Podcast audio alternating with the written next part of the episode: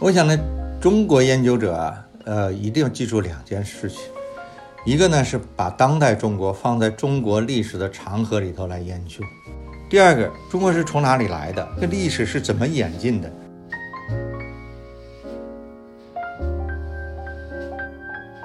我们今天生活在中国的这个社会里头，仍然是上一轮革命的产物。所以我们首先必须得呃认识啊，革命对中国意味着什么？你不认识这个问题啊，你要想做好中国研究啊，我觉得这种可能性几乎是零。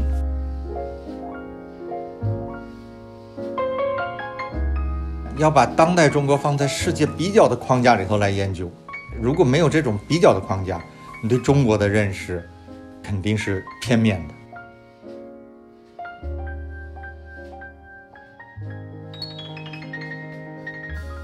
啊，大家好，欢迎参加我们这次的线上活动。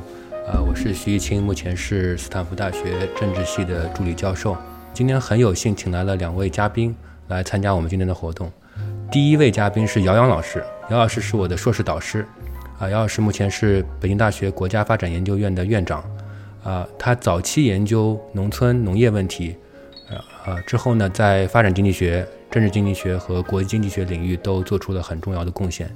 在二零零八年和二零一四年，他两次获得了孙冶方经济科学奖。姚老师是我的硕士导师，我觉得一点不都不夸张的说，我做研究的一些基本功啊，是姚老师手把手教出来的啊。另一位嘉宾呢，是我的师姐，也是我们姚门的，是姚老师的学生啊，孙昂老师。孙杨老师毕业于布朗大学经济学系，目前是中国人民大学财政金融学院的教授，也是一本很有名的呃杂志叫《Journal of Development Economics》的副主编。姚老师为了这个今天的活动呢，专门准备了一个 talk，准备了 slides。那么我们今天这样安排，我们先请姚老师做一个演讲，演讲的题目是如何研究中国啊。然后呢，我和师姐，我和孙杨老师，呃，再就演讲的问题提问。然后呢，同学们、老师们有一些其他的问题呢，我们再转述给杨老师。好，那。非非常高兴啊，呃，接受这个呃易钦这个呃邀请，来和大家做一次分享。呃，我今天呢也是易钦提的这个题目啊，就是说怎么让中国学术走出去。那我把它改成一个更具体的题目，就是怎么研究中国。我是二十多年前这个回到国内做研究，那孙昂回来也是十十多年了。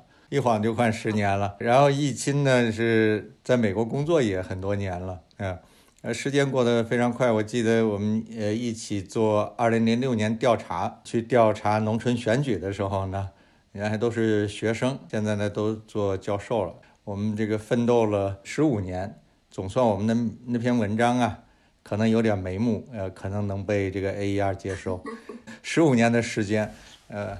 他们三个人呢，这是五个孩子都生出来了。呃，做研究呢是一件很漫长、很痛苦的事情啊。因为我们研究中国呢，我们首先要问，呃，为什么要研究中国？特别是对于那些做中国研究，但是呢又希望在国际上能够发表有影响的这样的学术研究呢？我觉得问这个问题呢是非常重要的。为什么要研究中国？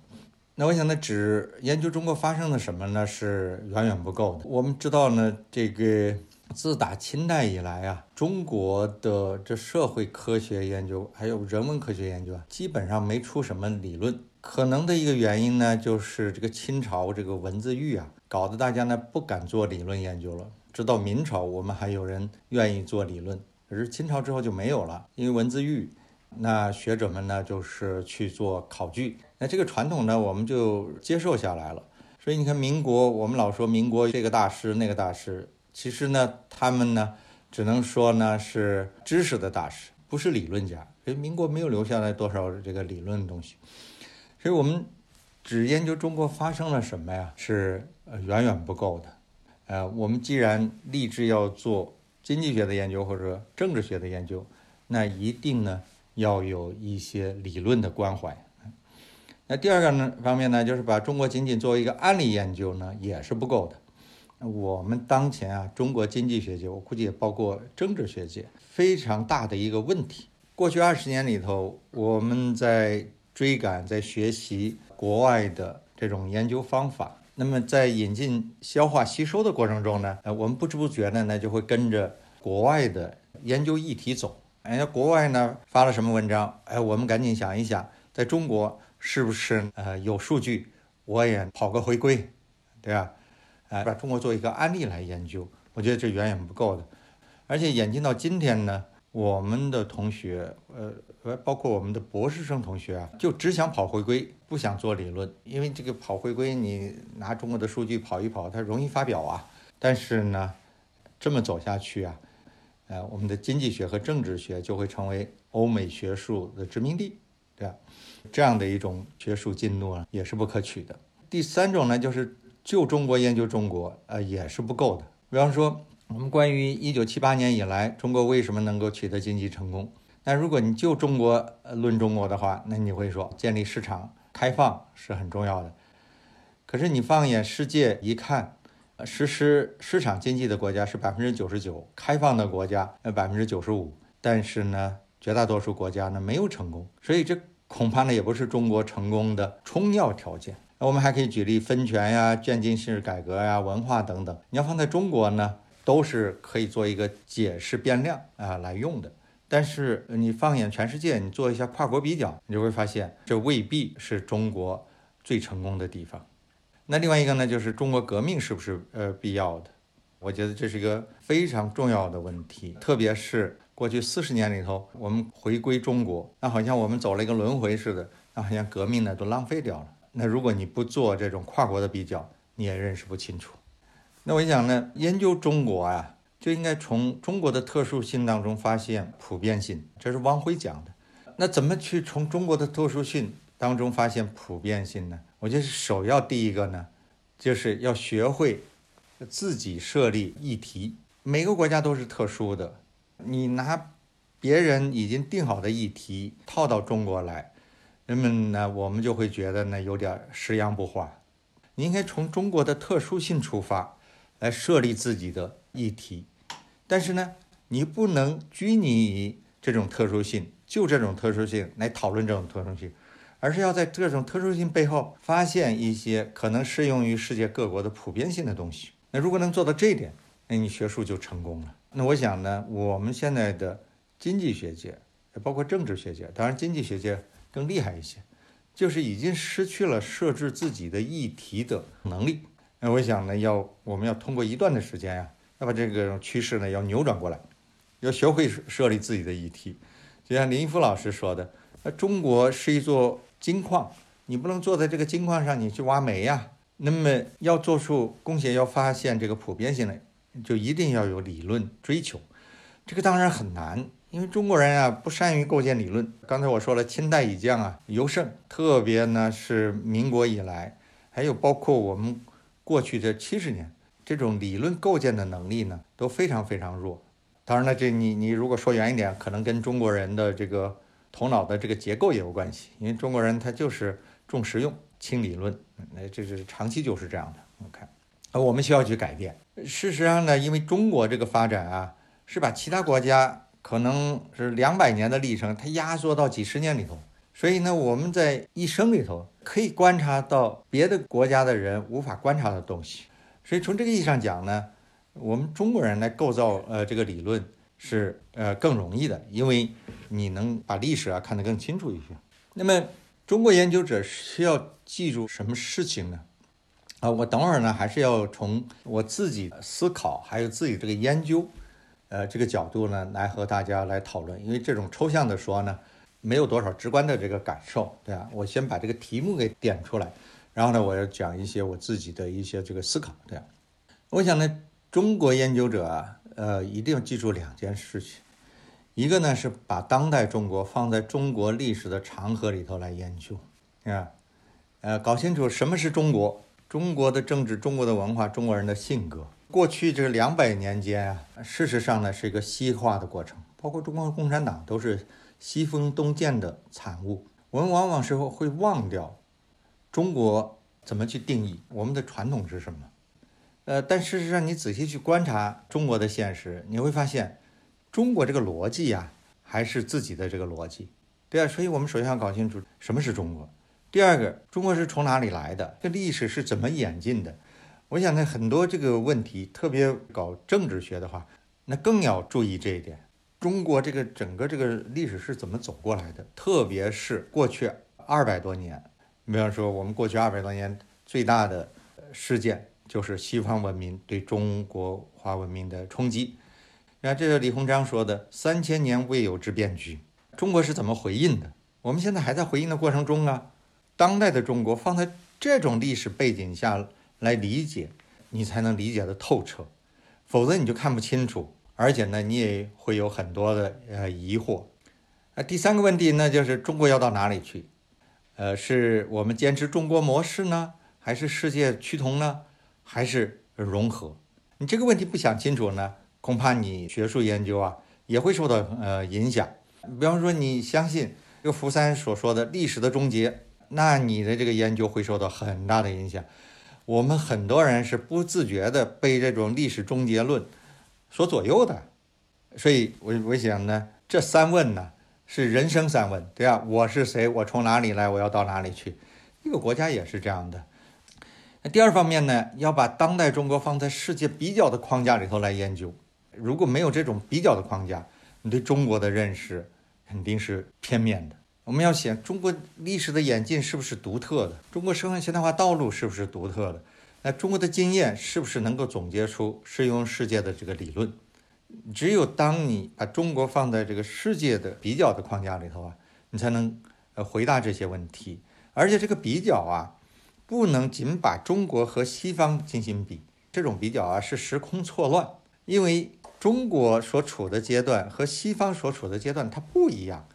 它西方工业化社会，它已经进入了后工业化社会了，后现代了。你看他们关注的问题，那不是我们关注的问题啊。他这个人的性别，他就可以列出十几种来。那中国人还就远远没到那个地步啊。我们比较的，呃，这个国家，只能是和我们。发展程度相当的那些国家，这个很多人不接受的。我在国内的一些微信群里头讨论，他们就说：“你怎么净跟这些穷国比呀？你咋不跟这个富国比一比啊？那你那个跟富国比，你这个比较你就时空错乱了。人家现代化早完成了，启蒙运动那那都三百年前都开始了。中国我们现在还在启蒙呢。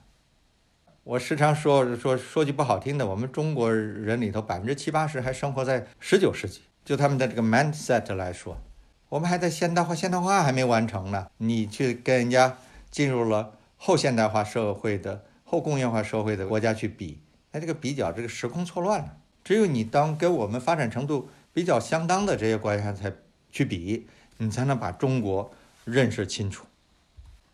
那么还有一方面呢，就是要做有影响力的研究。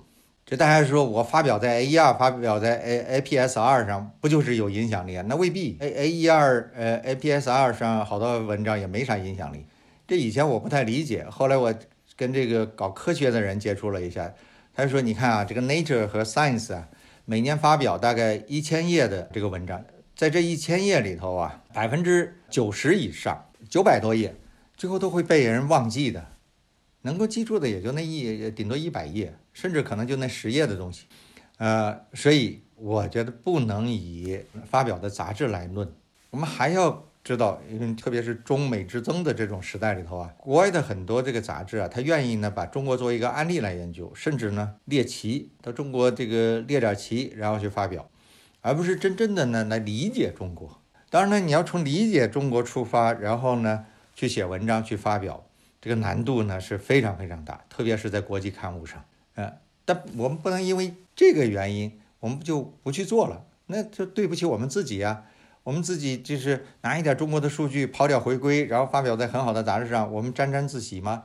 等你老了的时候，你突然发现我咋一事无成啊？所以要做有影响力的研究。什么叫有影响力的研究呢？学术前沿上的大问题，哎，当然大家可能说学术前沿上现在没大问题，都是小问题。那好，那你至少做学术前沿上的问题，那你做多了，你就会有影响力了。还有中国面临的大问题，中国现在问题一大堆，抽象能够抽象出来作为学术问题来研究的，呃，这样的问题也是非常非常多的。那如果我们能把两者都结合起来，那当然呢是最好的这种中国研究。下面呢，呃，我就谈一下呢最近的我的一些思考，然后呢也讲一下我和我的这个合作者，特别主要呢是和我的这个学生们合作的，呃一些研究的一些心得吧。我着重要讲的就是如何认识中国革命，为什么要从中国革命谈起？上世纪九十年代有一股思潮叫做告别革命，刘刘在富、李泽厚他们提出来告别革命，就是革命时代已经过去了。我同意，就是说革命的时代过去了，但不等于呢革命的影响结束了。革命的影响，呃，仍在。官方的主流意识形态仍然在使用革命的话语体系。我们今天生活在中国的这个社会里头，仍然是上一轮革命的产物。所以我们首先必须得呃认识啊，革命对中国意味着什么。你不认识这个问题啊，你要想做好中国研究啊。我觉得这种可能性几乎是零，你顶多就是摸了一棵小树，你没有看清楚这片林子。我非常赞同对做学问的一种比喻，做学问就是进了树林，呃，你一开始呢，先学怎么去认识这些树木，然后呢，你一棵树一棵树去摸，哎，摸了之后，你觉得我呀我能理解这些树了，然后你再爬山往山上走，然后你往下一看呀，我认识到这片林子了，然后呢，你再往上走，然后呢。你看到了这个整个这个山的这个面貌，就孔子说的“登东山而小鲁，登泰山而小天下”，就是这个道理。那我们一定要有这种历史的眼光、世界的眼光，然后呢，你才能认识中国革命对今天意味着什么。然后呢，你对当代中国的这种政治体制才会有一个比较深刻的认识。我想说的是，这个革命啊，是大型国家现代化过程都经历的事情。几乎都不可避免，只不过呢，西方把这些革命都给忘掉了。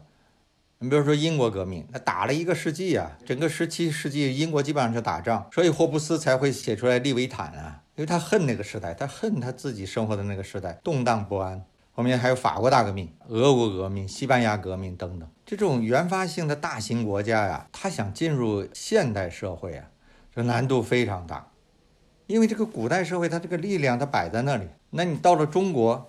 呃，更是如此。我们的皇权统治那延绵了两千年啊，你要想改变它，恐怕呢没有一场革命呢是不能完成的。就李鸿章说的“三千年未有之大变局”，你怎么能完成呢？啊，有人说我们不需要革命啊。一九零八年，就钦定宪法大纲都颁布了，他要君主立宪呀。其实你去读一读钦定宪法大纲，它仍然是皇权为上。而且说实在的，如果这个满清啊，他不是满族人，他是个汉族政权，恐怕还有那种可能性。还有一个，他因为近亲结婚，他在生物意义上都是都衰败了。你就看看清朝这个这个皇帝，我看了一下他们那些画像，越到后面越长得越惨，那越来越文弱，呃，这个苍白无力，到最后孩子都生不出来了。清朝它在生物意义上都没有存在的可能性。那民国早期呢，呃，也面临巨大的危机，因为它民国建立之后又进入了军阀混混战，还有袁世凯的复辟，所以呢，它处在一个政治、社会、文化三重危机里头。你已经接受了西方的东西，那你中国的东西在哪里啊？西方的东西能不能持续下去？有一个巨大一个问号。所以在这个背景下呀，我们来理解中国共产党过去这百年啊，我觉得呢是非常有必要的。大家一定要知道，在这个十九世纪末、二十世纪初，中国包括日本最流行的社会科学学说是社会达尔文主义。我要多说一点呢，就是这个日本人啊，他是对这个肤色啊是非常敏感的，因为日本人他这个呃他是黄肤色，然后呢身材又比较矮，他又首先开放，然后见到白人之后，人家长得那么白，人家长得那么漂亮，那么伟岸，日本人非常的自卑。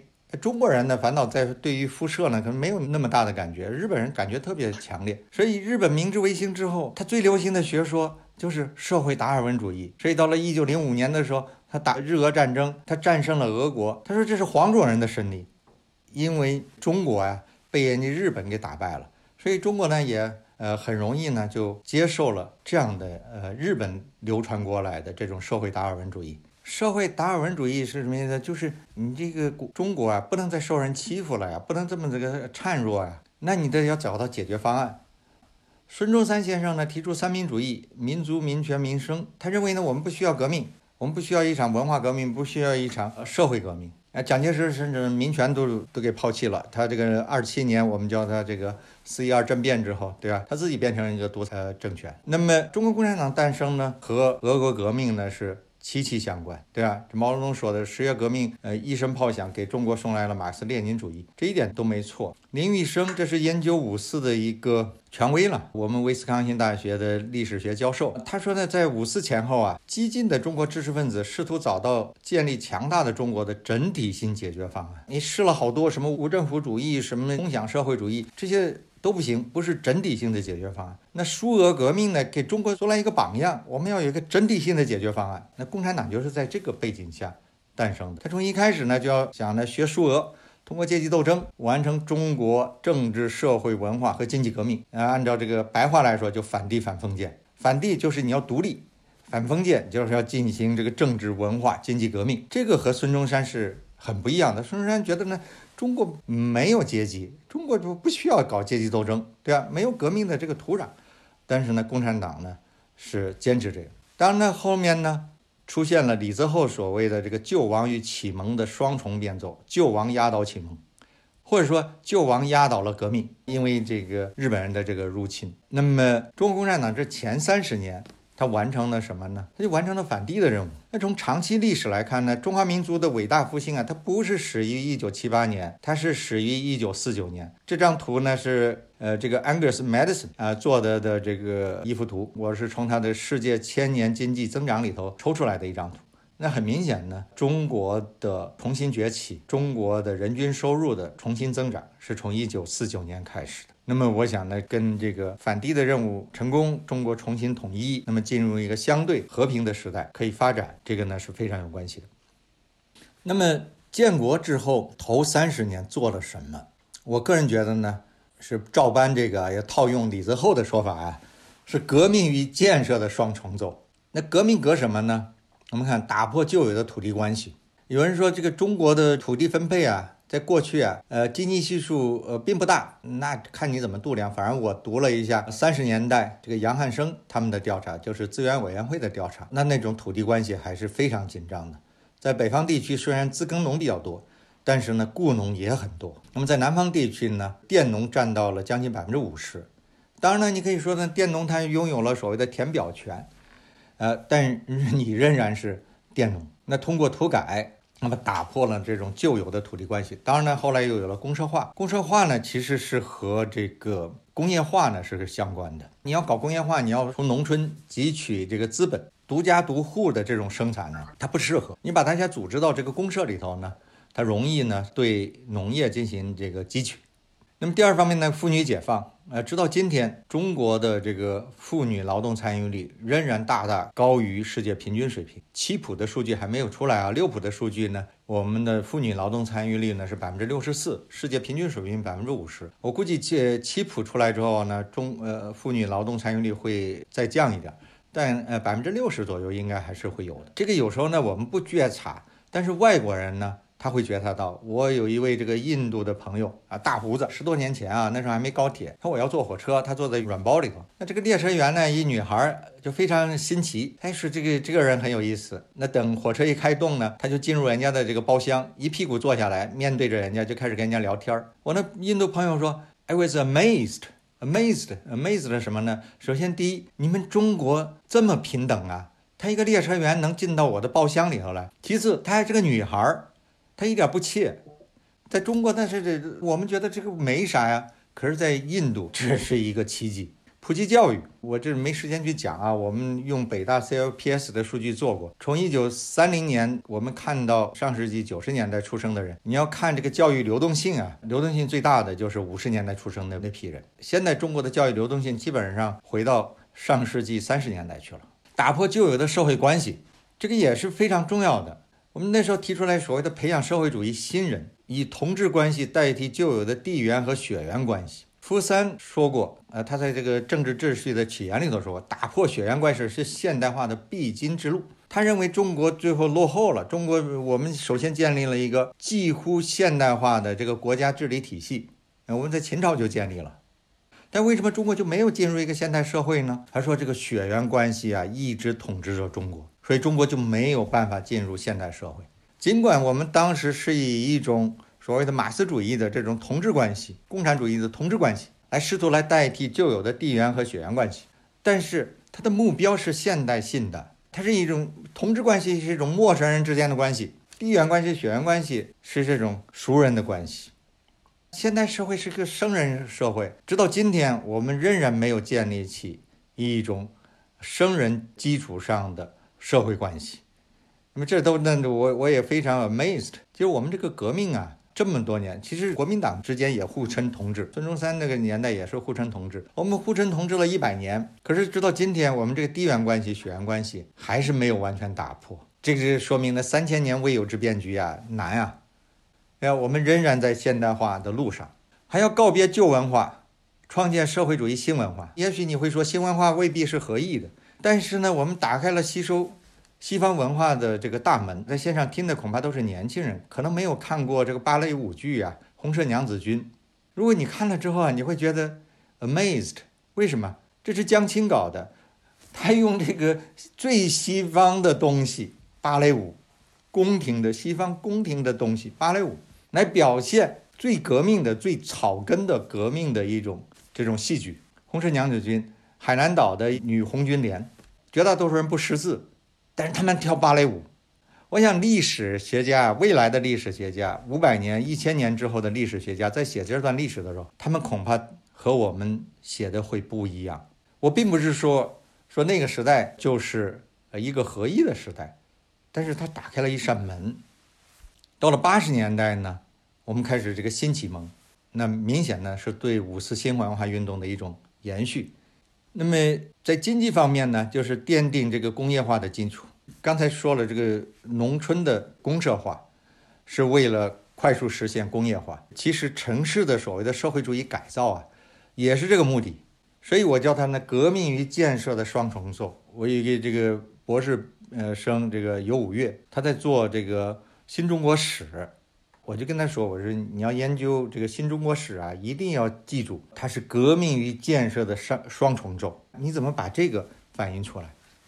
一九七九年至今呢？事实上呢，是中国共产党回归中国的这四十年。回归中国哲学务实主义，中国人最大的性格就是务实主义，其他都是云里雾里的。我觉得都是这些学者们、文人们造出来的。中国人最大的特点就是务实主义，务实。”生活在世俗社会，没有什么超越世俗社会的这种理想，也不问这些困难的问题。像我刚才这个人生三问，中国人根本就不问这个东西。回归中国政治，贤能主义，我们先相信贤贤能。这个贤能的东西啊，是在中国人的这个 blood 里头。回归中国经济，市场经济。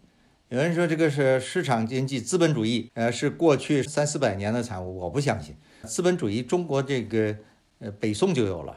我们那那北宋的时候，那时候铁器加工厂啊，炼铁厂雇了三百人，他也搞资本积累啊，对不对？他也搞市场经济啊。我这市场经济至少在在北宋的时候，我们就搞得红红火火。我们不光搞市场经济，我们还搞金融呢。那时候好多票据呢，对不对？我觉得所谓这个资本主义呀，你要说它这个新的地方呢，其实就是技术突破，有了蒸汽机。它也可以来进行社会化的大生产，这是呃最重要的这个差别。其他就是一个过程。你看，革命是一条弯路吗？问这个问题呢，是因为如果说过去四十年我们回归中国了，那干嘛要革命呢？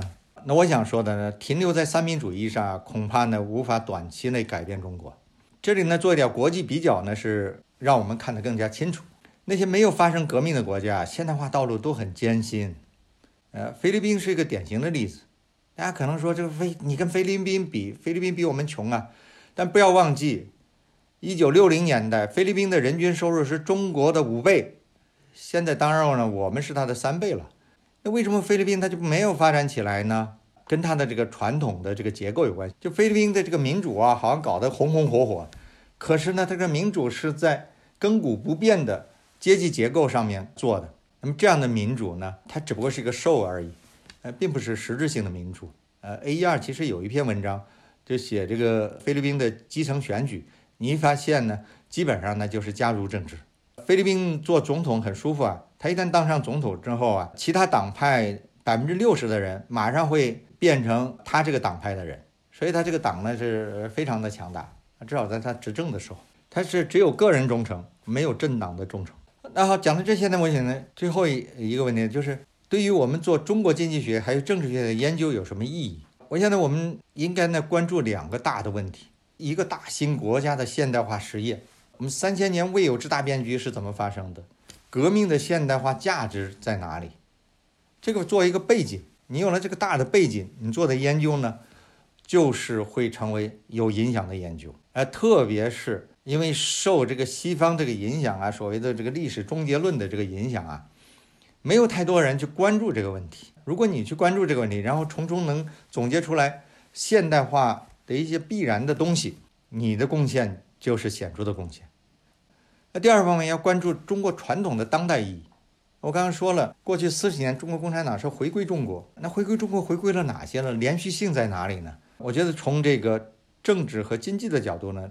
两个方面非常重要，一个是贤能主义，一个是由此相关的德治。呃，我举几个例子啊，呃，我自己做的研究，还有对，其实我所谓做的研究，绝大多数呢是和我的这个学生做的研究。呃，学生呢都是非常非常优秀的，包括我这个 APSR 的文章呢，实际上主要是这个易清做的。那么革命的长期影响，现在呢，我马院的一位同学何二龙同学呢，在我们俩呢一起就做这样的一个研究，就是书区对。女性劳动参与率还有性别比的长期影响，这是因为二龙呢，他上我的课，他就受到启发，然后他就去做这个苏区啊，就中央红军苏区啊，江西这个苏区赣南苏区，它完全是外生冲击，所以呢，它这个苏区是外生的，所以你可以做这种断点回归，非常干净的断点回归，或者呢 DID 的回归。然后呢，人这个机制在哪里呢？就是因为苏区啊，它一直在扩红。特别是到了第四次反围剿、第五次反围剿，这个兵员损失太多了，这它扩红扩得厉害。那扩红呢，劳动力就紧张，所以中央苏区呢就没办法，就是让女性参与劳动。你想那时候的女性都是小脚啊、缠脚啊，那让他们放脚，然后他们的下地干活。这个江西那地方都是种水稻，那下地干活那个活很重的呀，那女性呢要要去啊参与。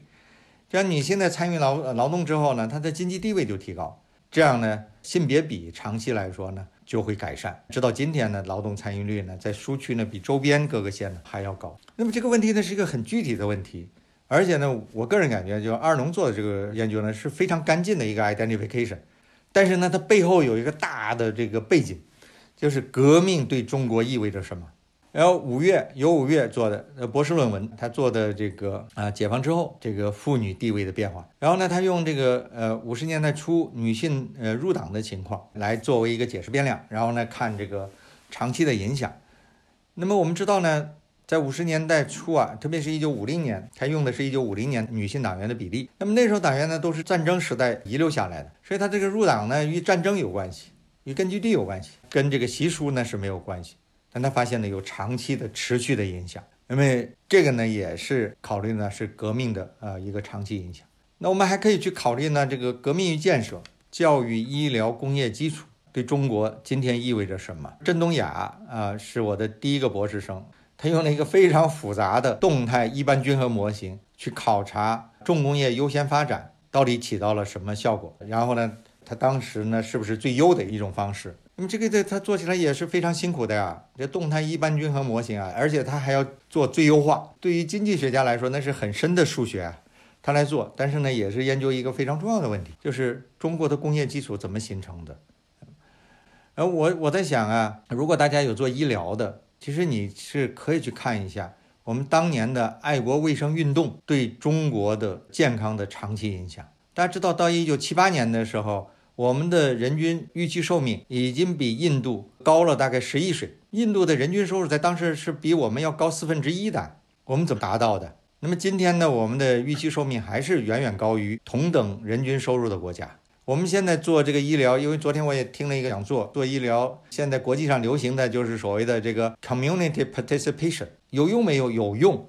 但是你要改变一个国家的整体的医疗状况，恐怕呢？你要从全社会做起，你就想想血吸虫病吧，我们怎么消灭的？这些我还没看到一个研究去做这呃这方面的东西。那么第二方面呢，是中国传统的当代表现。有人说呢，中国的文化是集体主义文化，我不相信。这个很奇怪，我们今天为什么说中国的文化是集体主义文化？你去读一读当年孙中山先生怎么说的。孙中山先生说，中国人就是一袋马铃薯，看起来好像绑在一起，其实谁都不和谁相关联。中国人的骨子里头是个人主义的，儒家就重视个人的修行，肯定个人修行的价值。去年呢，我在文史哲上发了一篇文章，就是儒家自由主义。从儒家是可以推出来自由主义的，至少从肯定个人的价值这方面来看，儒家是相信自由主义。我们民间都是崇尚个人、家庭、财富，相信这种比例原则。我刚刚说了，贤能原则是在我们的血液里头。你努力，你就应该获得回报；你比别人聪明，你就应该获得更高的回报。就所谓的比例原则，古老的亚里士斯多德的这个呃原则。如果说我们有集体主义的话，我们的集体主义是霍布斯的集体主义。因为在古代啊，只有个人和君主，他没有中间组织，比方说教会。哎，这也是福山讲这个社会资本啊，就讲这中国啊没有中间组织，所以中国没有社会资本。我当时读了之后呢，我还觉得愤愤不平。但现在你细想一下呢，他说的有道理。这个西方啊，他这个教会啊是非常重要的，它是可以跟君主呃进行抗衡的，它把大家拢在一起。所以在这个意义上啊，其实西方的文化呀，比中国呀，不说集体主义，至少呢更加具有公共精神。所以，在中国古代，他这君主干什么？君主是为原子化的个人或者家庭提供一种秩序。中国人的这个集体主义啊，它不是内生的，是是外在的，外面来呃来来这个 imposed。那么，中国的这种贤能主义呢，在政治上的这个表现呢，在今天呢，就政治选拔。啊，今天没有时间去去讲，等会儿我列几个我们做的研究吧。我觉得这一点呢，对中国和世界都具有意义的。世界，特别是美国，现在民粹主义呢非常盛行。我发现呢，这个学者呀，尽管他们未必是相信民粹主义，特别是特朗普式的民粹主义，但他们会受影响。耶鲁大学那个谁来着？我把这个作者忘了，就写了本书，说美国这个 meritocracy 啊走得太远了，我们应该往回拉。我倒觉得呀，美国啊是因为这个 meritocracy 啊没有了，才走到今天。就是民主啊，走到一定阶段，你看他没有对手之后啊，柏林墙倒塌之后，特别是一九九一年十二月二十五号，苏联解体之后，正式解体之后啊，民主，特别是美式民主啊，它是在世界失去了对手，那他干什么呢？就自己干自己，就身份政治，对吧？这就是福山最近的新书嘛，身份政治，他没事干了，没有没有外在东西，所以他拼身份，那你不民粹才怪呢，那大家就忘记了这种贤能主义在里头。因为经济贤能主义呢，就是相信市场分配的正义性，中国人非常信这一点的。因为我记得有一次我们在中央台二台做节目，是因为那个 Piketty 来讲啊，那为了暖场，去先去采访了一些这个知名的企业家，我不想说谁了啊。那有人就是说，你把这所有的地主都给杀了，你也不能让穷人变富啊。有些人更说什么全球资本税，你有病啊！他中国人骨子里头啊就相信这些贤能主义。我们还有社会贤能主义，相信各种等级，能力决定一切。比如说中考分流，我那个有学生来找我啊，北大的学生啊，他觉得这个分流很正常啊，其实非常的不正常。我在网上呢，最近一直在说这个，呃，这个事儿。所以有个企业家说说，你说的太好了，中考为什么要分流啊？这扼杀学生的创造力。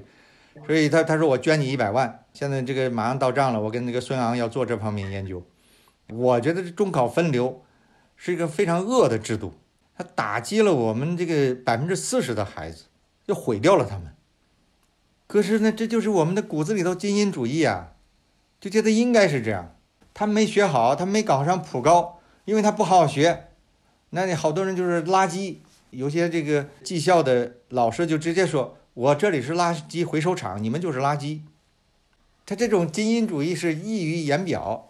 而且呢，不但于呢在公共场合把这说出来，所以中国啊这种贤能主义的这东西啊，很接近社会达尔文主义。为什么这个社会达尔文主义它一它这个中国这么盛行啊？有这方面的原因。我们呢是强调这个德治，自由主义政府呢强调法治。因为勒克的自由主义政府，他是说政府是公民自愿联合起来的。那纽带什么就是法治，但我们经济学家呢也知道法治是不完备的。哈特因为这个得了诺贝尔奖。那你怎么办呢？你还得要有德治啊，你还得要靠人啊，人力资本可能还是重要的。所以呢，去年呢，我和一个合作者完成一本书，叫《儒家政治》。那我们从儒家人心论出发，来推导出儒家政治。哎，没时间去展开讲啊。我就是想说呢，为什么德治在中国能够生根，然后发芽、成长起来？那就是因为呢，呃，儒家相信人性是多样的、流变的、可塑的，人性不是一成不变的。那你照着这个思路讲下去，那只有那些自我修行比较好的、能力比较强的人，他才能够胜任比较高的职位。然后呢，这样呢，他可以实施德治，他能克服官员拥有太多自由裁量权的这种弱点。特朗普不上台呀，我们不知道美国总统竟然有那么多的自由裁量权。过去的美国总统就是因为他德行比较高啊，他自己约束自己。特朗普他就是个下三滥，他竟敢把他的这个女儿和女婿都弄到白宫里头工作，而且他女婿的权力非常大。这不可想象啊！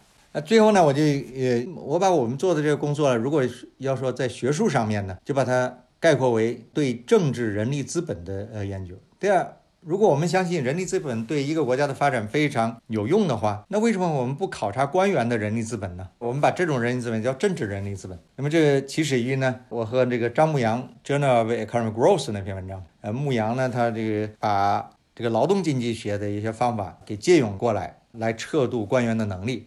那么接下来我们又写了其他一些文章，比如说天阳还有牧羊一起合作结协议的那篇文章。那我们就发现呢，能力越强的人呢，他越不太可能呢实施一些机会主义的政策。那么二零二零这篇文章呢，是我们一篇中文文章发表在季刊上面，用我们的数据啊做了一个二十多年的中国官员的培养、选拔还有升迁的一个描述。下面这篇章 Market Price Partitions 是我和两位博士生一起完成的，我们现在还在改，也是蛮有意思。我们发现呢，城投在市场上啊是能够认知到市长的能力，而且呢对市长的能力呢是给予一定的奖励的。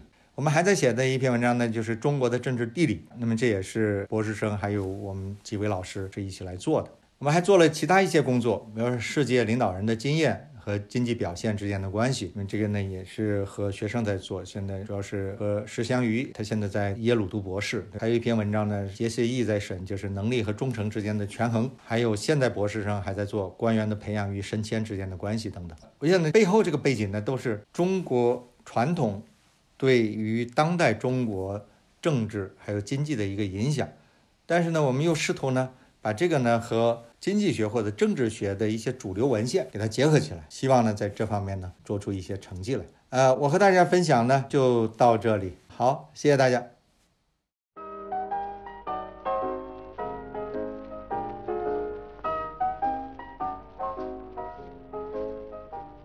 我也是这个做研究启蒙于姚老师 的指导，在读硕士的时候，姚老师带我做了一篇因病致贫的文章，就是呃家庭里面家户主要的劳动力受到了这个健康冲击的影响，导致了这个家里面的小朋友后来这个上学就受到影响。然后呢，这个研究呢也是一直指导我做了后面的各种的发展经济学的研究。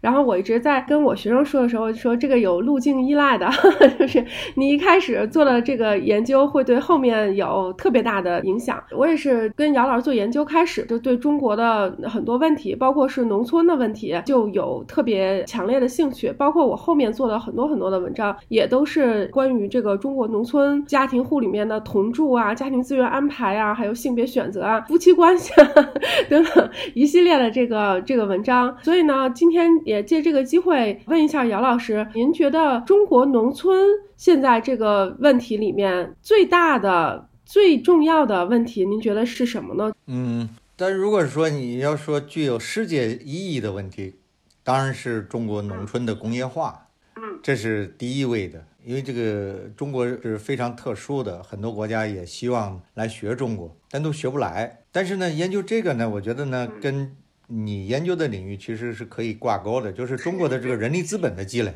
因为我读一些文献，特别是外国人做中国研究，他们的视角和我们不一样。你比如说，我们研究中国农村工业化，我们就会去研究资本积累啊这些东西。他们呢就会说，这可能跟中国的人力资本积累有关系。比如说小农经济，你想一个小一个农民啊，他其实就在 run 一个小企业，一个 business。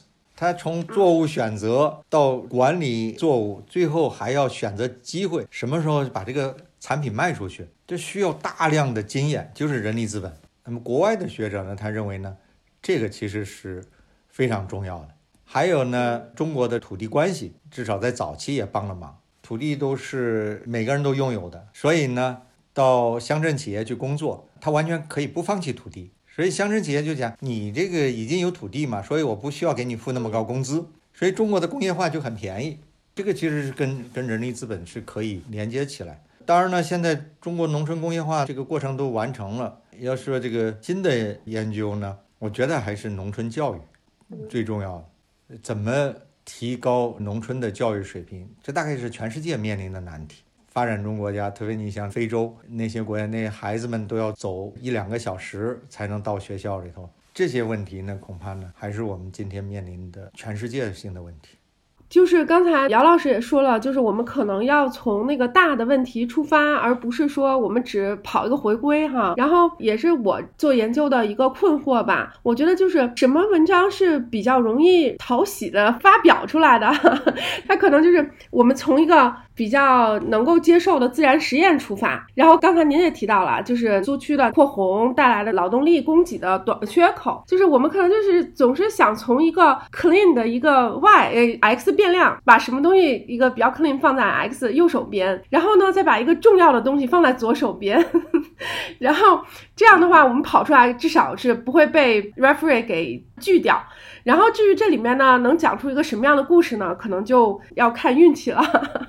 但是好多时候，有的时候像您说的，如果我们是 target 一个非常重要的问题，那我们可能其实是从一个故事来出发的。但是从一个故事出发呢，那就面临一个困境，就说啊，在这讲这个故事的过程中，我们有可能找不到那么好的 x，虽然我们的 y 是非常 significant 的 y。那您在指导学生或者找研究题目的过程中，您怎么处理这个问题呢？呃，这个我觉得是我们做中国研究，特别是做 i m p r o v e 研究面对的一个很大的一个问题。就像你刚刚说的，好多学生呢，他就是去找这个干净的 x。然后先把回归跑出来，对，先把回归跑出来，就觉得这样啊，我至少有一个毕业论文，我至少可以毕业。然后我就想起我那时候在布朗的时候，其实我们系里面的老师分歧也都特别大，因为有的老师呢就是 Cambridge 那一派的，他们就喜欢找一个 clean 的 x，然后去跑，然后跑的过程中做各种的 robustness checks，然后证明我的这个 validity 啊，我做的非常的干净。但是呢，那个系里面另一些老师呢，就是说，哎，我们又不是世界银行的 consultant，我们做这个有什么用？就说我。们还是经济学家，经济学家讲 incentive，我们要讲故事的，所以也是，就您知道，学生这个过程中，学生也面临着要写论文，他也要投稿，那您是怎么帮他们 screen 他们这些题目呢？我还是坚持要从问题出发。你如果你没有这个问题呢，你最后跑出来回归，你都不知道自己做的啥。就瞎编故事，当然了，你从问题出发，这个做起来就很难，的确很难。你得去找干净的 x。但一个做法呢，就是这个问题可以换嘛。你这个问题走进死胡同了，找不到干净的 x，你干脆换个问问题呗。易钦呢，当时这个硕士论文呢，我觉得呢就做的比较好。其实一开始也是一个很有意思的一个问题。但后来呢，其实你能慢慢做下去呢，要做到比较干净的一个 X。还好我们那个数据是可以做这个这方面事情的。当然，如果你实在找不到，那赶紧换个题目呗。题目很多啊，你像这个何二农这个，他一开始找我说做儒家这个士公主义永嘉学派嘛，对于私人企业的影响。后来我就说你这个不太干净，你这个 X 不干净，你怎么去画这个永嘉学派的影响范围，对吧？这是很难的一件事。他一开始呢，他说做延安。做的也不是太显著，也没做做好。然后他说：“那我再做苏区。”哎，发现苏区呢，这个是做的比较显著。那可能呢，就是因为数据这个扩红造成的。这扩红的的确确呢，它是个很显著的事件。而且我让他找出来了苏区的这个烈士名录。你发现这个烈士越多的地方，到了今天，女性的地位就越高。呃，就这都有个机制。呃，你为什么在延安做不出来？因为延安它没有面临这样的劳动力短缺的问题，苏区它的的确确面临劳动力短缺的问题，而且它会延续很长的时间。你一旦这个壮劳力没了，那女性就可能下地干活要一二十年，你才能恢复这个劳动力嘛。这样呢，她慢慢摸索，她总是呢能够找到呢比较干净的 X。我觉得这样做出来的文章呢才更有价值嘛。是，还是要鼓励大家都去找这个重要的问题、有趣的渠道。对啊，你是可以找到。比方说，我们现在要做的分流的问题，非常显著的世界意义的问题，对不对？其实是有数据的，我们能够把这些数据找到，我们做一个断点回归，那又 clean，然后又有意义，对吧？对，是。杨老师，我再就您的这个演讲啊，再问两个问题。我觉得您这个演讲其实是给大家用您的这个研究举了很多例子，就是什么样的是您认为重要的，比如说革命。革命的影响，比如说社会结构平等的影响，您长期都都坚持。比如说现代化的影响、文化的影响和政治组织的影响，这些议题呢，可能是用中国的经验去看这些问题有普世的意义，而在西方语境下面，他们没有那么重视。这个我理解了。呃，我现在有两个这个可能呃年轻的朋友们比较关心的问题，一个是就是方法论的问题。您是不是同意说主流经济学的方法仍然是？可靠的，我们应该就是接着用这这套方法论去，包括理论上的，包括 empirical 的。从您的研究当中，当然还是能够和西方的主流经济学对话的，这是第一个问题。当然，但是现在有一些争论。第二个问题就是，我记得您以前也说过，这个研究是不可能价值完全价值中立的，你是有一个视角去想问题、提出问题，然后回答问题的。但是对我们年轻人来说，很多时候会把握不住，对吧？就是看着什么东西比较流行。比较 fashionable 就去追那个潮流。就您一开始也说了，想说一个什么事情，想说一个什么故事，想设置什么议题，就漂移了。啊，您您怎么看这两个小问题？对，关于第一个问题，就是经济学方法论，我觉得呢还是必要的。我们经济学的这套方法论啊，它是一个非常严谨的体系。这个是经济学啊和其他社会科学很不同的地方。包括你去学了经济学，又去学政治学，你发现政治学很多现在就开始借鉴经济学东西。有些这个政治学系要求博士生听经济系的课，三高里头至少你要把博弈论给听了，说明呢经济学这套方法呢是很好用的。那么我们过去呢这种马克思主义的经济学、政治学，它更多呢是在这个 normative 层面来分析。在 positive 层面呢，它也主要是研究这种所谓的生产关系，就有点像脑制度经济学，它没有把这个东西给它分解出来，然后呢，你可以去对它进行这种落地的分析。那么所谓的西方经济学这套方法呢，就可以让我们把这个问题掰开了揉碎了，然后进行实质性的分析，这个是非常重要。那我们现在国内也是，这个博士生教育都已经基本上普及三高了，但我发现啊。哪怕是在我们国发院，这个学生第一年上完课之后啊，他们在做的研究啊，跟三高毫无关系。而且我也听说呢，很多学生呢觉得三高也没啥意义，因为他在这学三高之前，他已经开始写文章了。他觉得我能写啊，他就是没有理论追求，所以他觉得他他跑跑回归不挺容易的吗？我干嘛要学三高啊？这是不对的。三高给我们提供了一个框架，告诉你怎么去思考问题。第二个问题呢，就是这个选题的问题。呃，我是相信这个阿马蒂亚森的。阿马蒂亚森说：“这个选题一定是带有意识形态的，就像我和孙航愿意去研究这个分流的问题，因为孙航现在就被煎熬，我也恨这套制度，这就是我们的意识形态啊！如果我们不恨这套制度，我们不可能去研究这个问题，对吧？觉得这个很很理所当然的，就应该分流，对不对？这就我们意识形态啊！但是你要去研究，对不起，你得要 scientific，你不能胡乱的 cherry picking，对你有利的数据你拿来。”对你没利的你不你不用，呃，更不能说你去编造数据。所以其实我跟孙杨去研究，我们其实呃是是蛮危险的。我们可能会得出来对我们不利的结论，但我相信肯定是对我们有利的，因为我们已经读了一些其他人的研究，都发现这个分流是打击学生的。只不过呢，我们的要做的这研究呢更加的 scientific，你要超越人家呀，对吧？所以我觉得两方面都重要。我们现在的同学呢，恐怕更多的呢是找不到好的题目，这个是我们这个同学啊，呃，很大的一个问题。就是经济学看起来门槛比较低，特别是现在国内流行做这个 empirical 跑回归，我们很多是很多本科生也会做啊，他觉得那门槛很低呀。但事实上，经济学门槛是非常高的，很多人没有意识到这一点。呃，我们很多这个年轻的学生啊。他其实经济学没有入门，什么意思呢？他就是没有产生一个从现实中把问题抽象出来，成为一个经济学问题的这样的一个能力。他没有过这个关，你没有过这个关，你永远都是跑回归。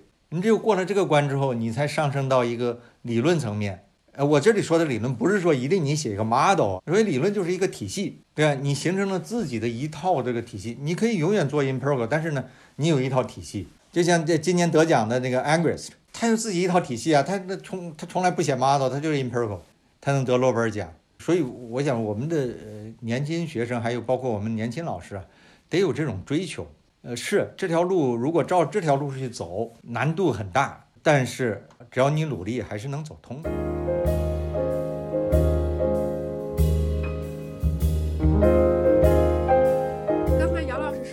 提的问题肯定是包括意识形态啊，这点我也特别感同身受。我觉得我经常跟同事有时候也聊天的时候说，就是写文章好像有点就最后变成那个吐槽系列了。我觉得我一有小孩了以后吧，就特别关心 motherhood penalty 啊什么这种题目。然后最最近我也是在写一个系列啊，就是说如果生小孩了，对女性的那个 motherhood penalty 都不是一次性的打击，还是多维度的这个打击，都不光是收入啊。职业发展啊，就是动态的这个优化规划，还有这个健康啊，还有焦虑啊，一些心理问题啊，啊，所以我觉得就是真的是有可能你对生活有一定的感悟，所以后来就是在姚老师在说这个分流的时候，我就也跟姚老师在说，我说我应该把这个。吐槽系列应该把它做一点有用的东西，也把它科学化。但是呢，我也是有个问题，我们在指导这个研究生和博士生的时候，他们可能经经历相对比较少，相对来说呢，大部分的小朋友还是被父母保护的很好。因为像北大这样的学校、人大这样的学校，好多小朋友也都是就是层层选拔出来，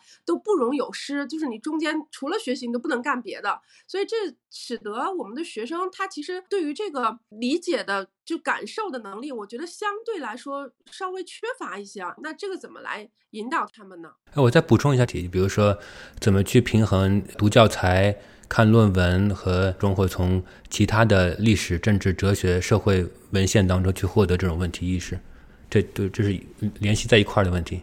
哎呀，这这个问题这个问题特别大。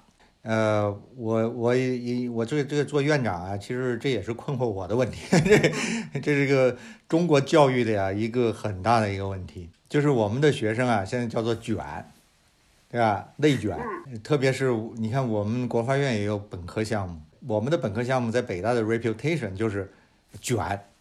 你要上上国发院的本科，那你就准备卷去吧，就竞争。怎么去给大家呢？这个把这个竞争压力降下来？然后呢，让大家呢，呃，有更多的时间去接触社会、理解社会，这个还是蛮难的。特别在当代中国，就我刚刚说的这种精英主义啊、贤能主义啊，它根深蒂固，就选拔、选拔再选拔，一辈子都在被选拔。我我想呢，还是像北大、人大呀，呃，这种学校要做点事情，就从本科生抓起，降低他们的这种竞争，然后让他们多读书。读乱七八糟的书，然后进行一种人文教育，我就感觉啊，就是复旦的同学呢，在这方面呢，就就是好像好一些。反反我的感觉啊，就是复复旦的同学他他因为我我知道这个特别经济学院，复旦经济学院他他们的教学的就是宽口径。你看复旦的同学呢，你要比数学呢什么呢，他比不过北大和清华的，但是比这种综合的理解能力呢，他往往超越了这个北大清华的。这可能跟本就是复旦的本科的教教育也是有关。我看易清在校，跟易清可以说说复旦的本科教育啊。实际上是我们当时比较闲，就是那个课程比较容易应付，然后大家就去听其他的课，其他系的课。这实际上就是就就就是最后就养成，你看这个复旦的同学，他就思路比较开阔，这个是重要的。我总是觉得本科啊，特别至少是好学校的本科啊，呃，应该是这样的。就松，像我们那时候在北大读本科，那这个课程松的一塌糊涂，一大把大把的时间去读书去听讲座，它最后有用。你几十年之后你回头一想，好多这个自己的习惯都是本科期间这个养成的，对吧？所以你提这个问题，我觉得到了博士阶段，呃，都都晚了。你本科阶段嗯没有这个训练，呃，真是蛮难的。而且我们现在硕士都取消了，是吧？你们人大是不是也是从本科直接招上来？人大也是硕硕博。对啊，硕博连读嘛。那怎么去补救呢？那只能带着学生多做研究呗，慢慢慢慢影响他们，对吧？这个这个没办法，那就做老师你就得做这个事儿。我正好就这个问题再问再问一下杨老师，这个因为您呃特别您在这个位置上特别适合回答这个问题，就是如果假设我是一个本科生，呃我在国内学经济学或者其他社会科学。您现在呃，是不是建议大家还是出国去留学读一个博士，在美国，比如说在欧洲读一个博士，然后再回来？你怎么看这个问题？我我我觉得这两个选择呢都是可以的，因为留在国国内呢，现在特别是好的学校，前十的学校，它这个训练呢都已经跟上来了。啊，其实很多呢还是取决于个人，就是你个人的抱负到底有多大。我还是在想呢，就是复旦，你想呢本培养了一批本土的这个学者，那你现在看来呢，至少陈昭、陆明啊。还还有下面好几个，对吧？呃，都是做的非常非常好的，国外也能发表，国内也也有很有影响力。所以不能说国内培养的博士，啊就不行。但是呢，如果大家愿意去国外读书，特别是国外前二十的学校读书，我也是非常赞成的。特别是你像我们这个本科，他学校给我们的保研名额就百分之五十就定下来。那如果说他不出国，那就有百分之五十的人他是。他不能保研读研究生，啊，那你就得去考，考呢又又呃大家又不愿意，对吧？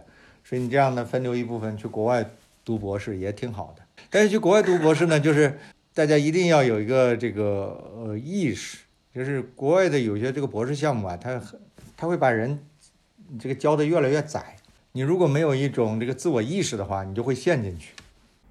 呃，实际上，我我现在碰到的一个问题，包括也应用到我自己身上啊。当然，我的呃碰到的一些本科的同学，我自己指导的呃一些这个博士生的同学，就是对中国问题没有很多感觉，或者说不知道怎么去找问题，呃，或者说您您以前说过，就是比如说念完了头两年的课之后，不知道干什么了，因为他他对这个他也没有在国内读过硕士，甚至没有念过本科，所以他的这个，而且他是大城市长大的。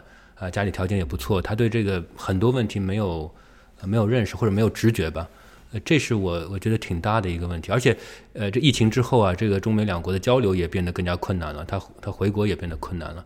呃，接触到这个国内学者或者国内的做实践的这个人的这个机会也少了，这个是我的一个担心。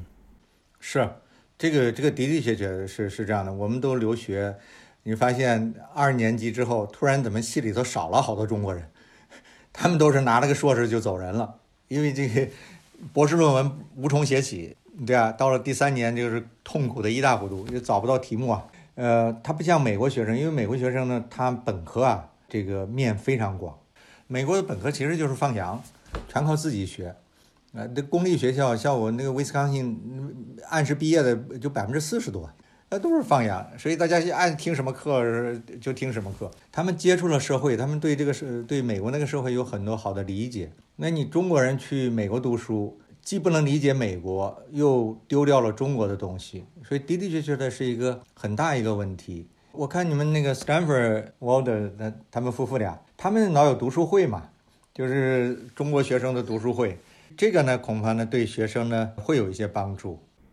我问一个宽泛一些的问题吧，这个跟留言区留言区大家的问题有关系，就是怎么看？比如说，刚刚中考分流是一个例子，就其实这是跟这个我们现在贫富差距扩大，然后原来的原来我们是有些红利对吧？您刚刚之前也讲到这个，啊，因为由于革命，社会这个整个结构变得比较扁平，然后这个现在呢，过最近呃十几年。社会流动性也下降了，您怎么看？就怎么去用经济学的方式去研究这些问题？或者您认为比较重大的问题是什么？教育相关，或者跟医疗相关，跟社会流动相关等等？呃，社社会流动这个问题其实是个很重要的问题。其实它不仅仅国呃和平等相关。你比如说，一个社会如果已经进入了一个停滞了，阶层已经固化了，这个整个社会啊，恐怕是不可能有增长的。你你放眼看一下全世界，那些阶层固化的社会，肯定是一个停滞的社会。这个其实很简单嘛，因因为他那些享有特权的人，他已经有特权，那他生活很舒服，他不会去关注什么增长，他也没有动力去搞增长。那那些穷人呢，他也没机会去搞增长。所谓社会流动，其实就是在增长。你可以写个模型的。因为你你 你学的知识也不同了，你这个新的生产力出来了，对吧？那当然了，你有了社会流动，你其实就是有了经济增长，对不对？我们呃老老讲这个日本，啊，说你看人家那个工匠精神，人家一个小饭馆儿，呃，一百年那那个菜谱都没变，就两张桌子，你看人家多棒啊！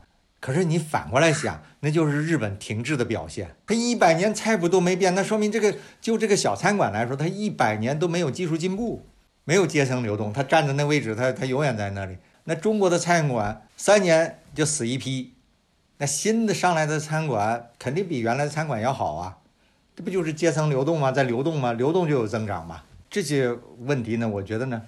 都是可以去好好去研究的，但是我们没有多少人呢去做这种深入的研究。呃，我我曾经和那个我一个学生胡志安呃说过，因为我们一起看的数据啊，就是这个五十年、这个六十年的这个大反转啊，就社会流动的，至少是教育这个代际流动的大反转，到底什么原因造成的？特别是这个呃六零年之后出生的人的这个流动性下降是怎么造成的？市场你也不完全吧，还有家庭，还有这个经济增长，可能都是原因，值得好好去研究一下。我现在看到这个所谓的教育流动，也就一篇文章，对啊，发表在 AJ Applied 上吧，就描述这个教育的代际流动。但是这个代际流动怎么产生的呢？嗯，还没有很好的研究出来。嗯好的，那么时间关系，我们今天活动就呃大致到这边。特别感谢姚老师啊这么精彩的讲座，也感谢孙昂老师、孙昂师姐，我也非常感谢这个各位听友的参与啊！我再次谢谢姚老师，非常非常谢谢您的时间，我知道您非常非常忙。好，谢谢谢谢谢谢一心，谢谢孙昂，谢谢姚老师，OK，谢谢一心，谢谢姚老师，好，好，再见。